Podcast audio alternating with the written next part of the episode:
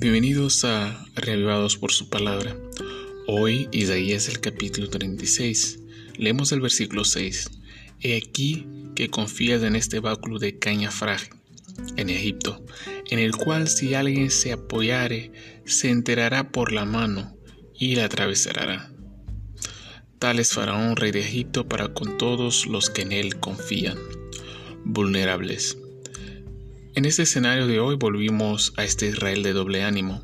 Sennacherib, rey de Asiria, presume de sus conquistas ante los judíos diciendo, ¿Dónde está el Dios de Amat y el de Arfad? ¿Dónde está el Dios de Sepharvaim? ¿Libraron a Samaria de mi mano? ¿Qué Dios hay entre los judíos de estas tierras que haya librado su tierra de mi mano, para que Jehová libre de mi mano a Jerusalén?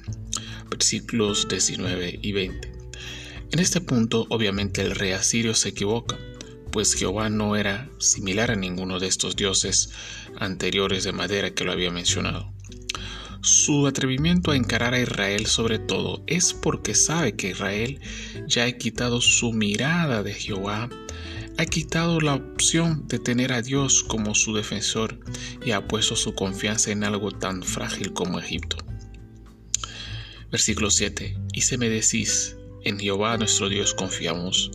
¿No es este aquel cuyo lugar es alto y cuyos altares hizo quitar Ezequías? Y dijo a Judá y a Jerusalén, delante de este altar adoraréis.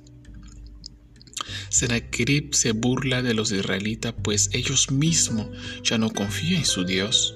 Amado, nuestro enemigo sabe de nuestra vulnerabilidad. Sabe que abrir manos de Jehová es fatal para quien quiere vencerlo.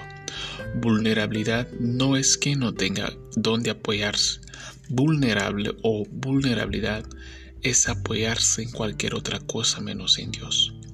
Cuando nosotros dejamos de creer en lo más grande que tenemos, pasamos el mensaje al otro lado que ya no hay nada grande con nosotros. Otros pueblos habían enfrentado a Sennacherib al lado de sus dioses, pero Israel había bajado a Dios de su altar.